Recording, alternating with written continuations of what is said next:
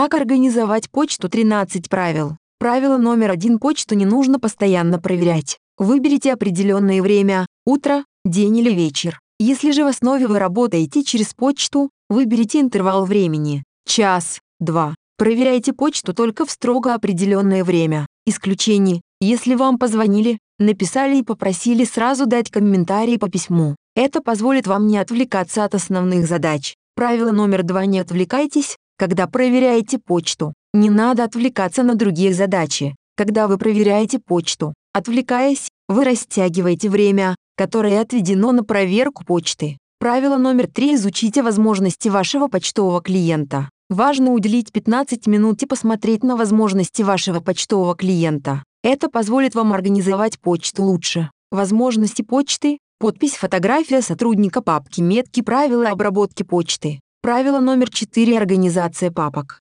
Организация папок – очень важный момент. Подумайте, от кого вам часто приходят письма, как их группировать, чтобы быстро и легко найти нужное письмо. Если ваша почта поддерживает теги и категория, используйте их. Пример того, как может выглядеть папки. Отправленные письма тоже лучше организовывать по аналогии, чтобы легко находить нужные письма. Правило номер 5 – пустой ящик. Папка входящая должна быть пустой, в момент проверки почты вы сразу отвечаете на письмо и перемещаете входящее письмо в нужную папку. Если сразу не можете ответить на письмо, помечаете его флажком или любой другой меткой, и потом к нему возвращаетесь. Все важные письма можно вывести отдельно на одну страницу. Правило номер 6 – откажитесь от рассылок. Отписывайтесь от ненужных рассылок, тогда меньше будет уходить времени на разбор почты. Правило номер 7 – правильные названия писем. По названию письма вы, получатель, сразу должны понять, от кого это письмо и в чем суть. В нашем случае мы используем в теме письма название сайта плюс тема.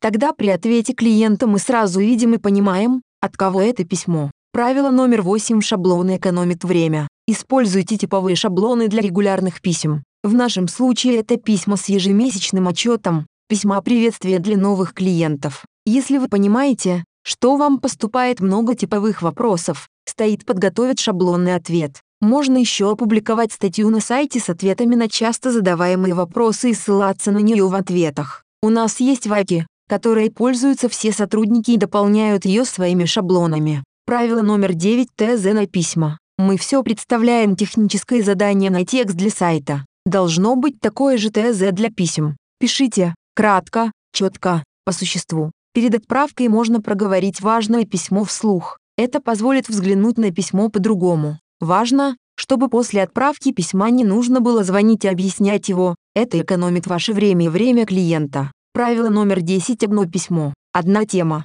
Сосредоточиться на многих вещах одновременно нельзя, поэтому наиболее оптимально в одном письме затрагивать только одну тему. Правило номер 11 правила обработки для писем. Создавайте правила для писем, и они сразу будут попадать в нужную папку. Если в категории будет новое непрочитанное письмо, оно будет выделено, также можно быстро просмотреть все непрочитанные письма. Можно создать правило с ответом для типовых писем. Правило номер 12 информируйте. Если вы понимаете, что отвечать на письмо будете долго, а клиент ждет ответ, сообщите о том, что вы получили письмо и о сроках ответа. Правило номер 13 мобильные приложения. Отключите все пуш-уведомления от почты на телефоне, чтобы придерживаться правила проверки почты, о котором мы говорили в самом начале. Слушайте подкасты SEO XL.